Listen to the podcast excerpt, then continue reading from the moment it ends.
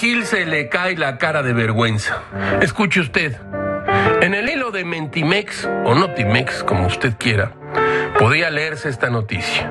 El presidente de Estados Unidos, Donald Trump, arremetió este martes ante la ONU contra las políticas de fronteras abiertas y urgió al mundo a acabar con la inmigración ilegal, defendiendo las medidas sin precedentes que está tomando su gobierno.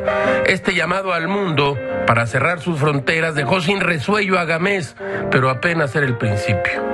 Trump señaló a la inmigración ilegal como uno de los desafíos más críticos del mundo y acusó a quienes defienden la libertad migratoria de ayudar a traficantes de personas y redes criminales.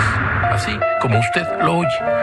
¿Qué tiempos estos en que el presidente de Estados Unidos emplaza a otros países a cerrar sus fronteras y se niega a tomar medidas acerca del cambio climático? Pero esto, déjeme que le diga, no era nada.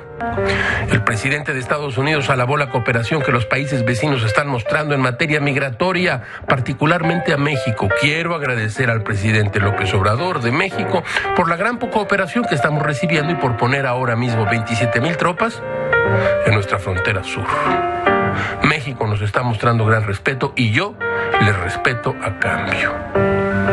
Ya lo dijo Gamés, somos maestros en paradojas. Un gobierno de izquierdas, o que se dice de izquierdas, se ha convertido en la policía migratoria de Trump.